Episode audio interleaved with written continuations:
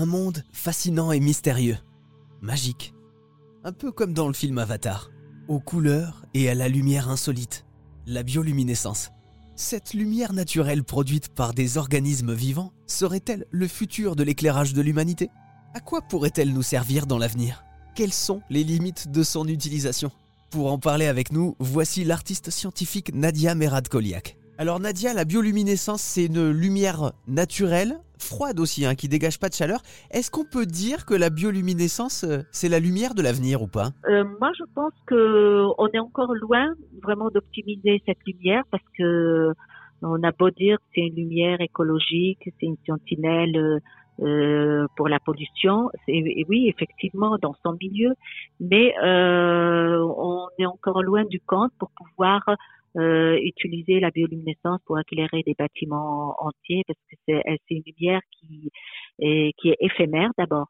Elle ne vit que 24 heures, donc elles ont une durée de vie très très courte et, que globalement elles sont très très fragiles. Il y a plusieurs espèces, mais j'espère bien euh, qu'un jour ou l'autre, pourquoi pas, faut l'espérer. Elle est belle, elle est, euh, elle est porteuse d'avenir et d'espoir, mais le vivant, il faut garder quand même un œil vigilant sur le vivant.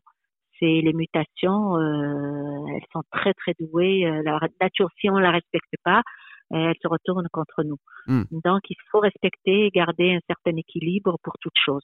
Et on fait partie de cet univers. Hein. L'homme, euh, nous aussi, on est fait de particules de lumière. On n'est qu'une poussière d'étoiles. Donc, comme je dis, à l'échelle de l'univers, on est aussi beau, aussi fragile et infime que ces bactéries porteuses d'espoir et de lumière qui nous interpelle aussi sur notre manière de consommer et de consommer et la vie et la lumière. Donc ça, c'est vraiment mon propre discours. Donc on est aussi des êtres de lumière, on est aussi fragile, mais c'est juste un rapport d'échelle euh, dans notre existence. Alors vous, Nadia, vous êtes euh, artiste et scientifique et vous faites euh, des expositions autour de la bioluminescence. Vous pouvez nous en parler un peu? Euh, je fais des installations immersives, euh, interactives quelque part, hein, parce que le, le, public, il est acteur et spectateur. Il fait partie aussi de l'œuvre. L'œuvre euh, lumineuse, elle est créée par la sensation qu'il vit à travers cette lumière.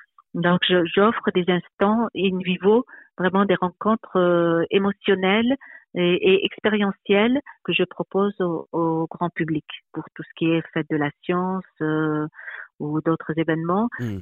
Euh, vous avez aussi euh, écrit un livre hein, sur le sujet qui s'appelle Lumière vivante. Vous pouvez nous, nous raconter un petit peu ce, dont parle ce euh, livre? Le livre, c'est le fruit de mon travail de thèse qui a été publié, Lumière vivante, théorie et pratique de la bioluminescence.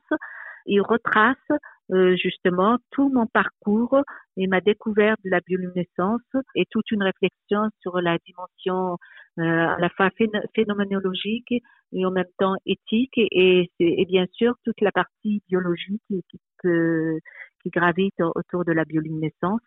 Donc c'est un ouvrage à la fois euh, théorique, oui, c'est aussi un ouvrage philosophique. Il, il se lit à, à, plusieurs degrés. Donc il est à la portée de toutes les personnes qui sont curieuses de voir comment un cheminement euh, d'artiste, d'un être, euh, pour aboutir à, à, un travail aussi extraordinaire que la découverte de la bioluminescence. Ok, merci Nadia Merad Koliak. Euh, votre livre Lumière vivante, théorie et pratique de la bioluminescence.